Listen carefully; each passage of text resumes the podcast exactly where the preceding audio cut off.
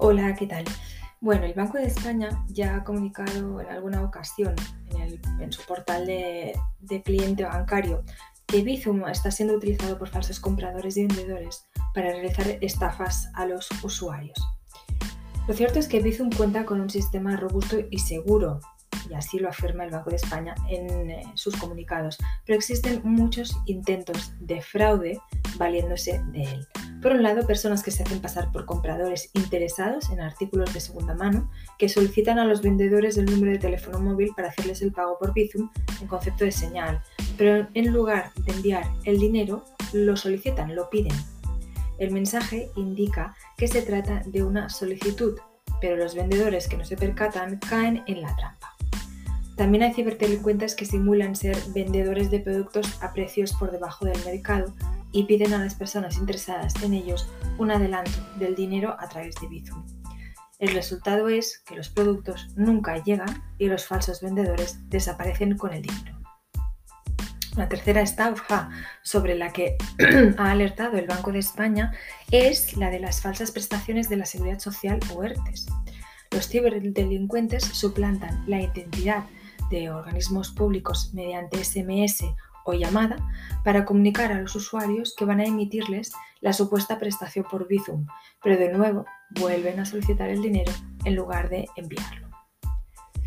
Ante este panorama, pues vamos a hablar ahora sobre algunos consejos de seguridad para operar con Bizum.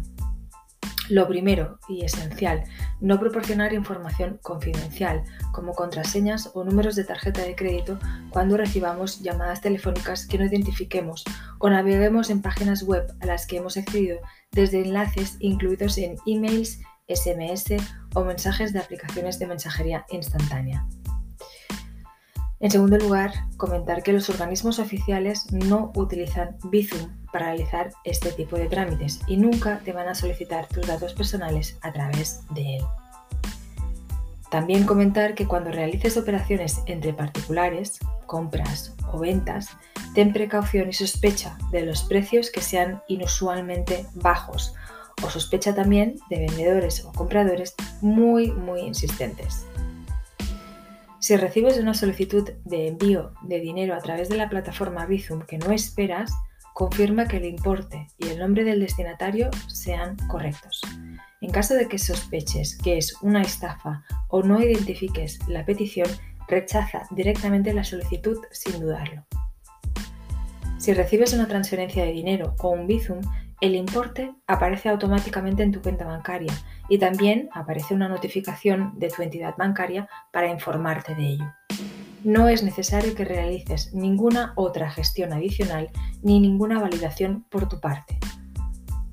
Importante también siempre leer detenidamente todas las notificaciones que recibamos a través de Bizum.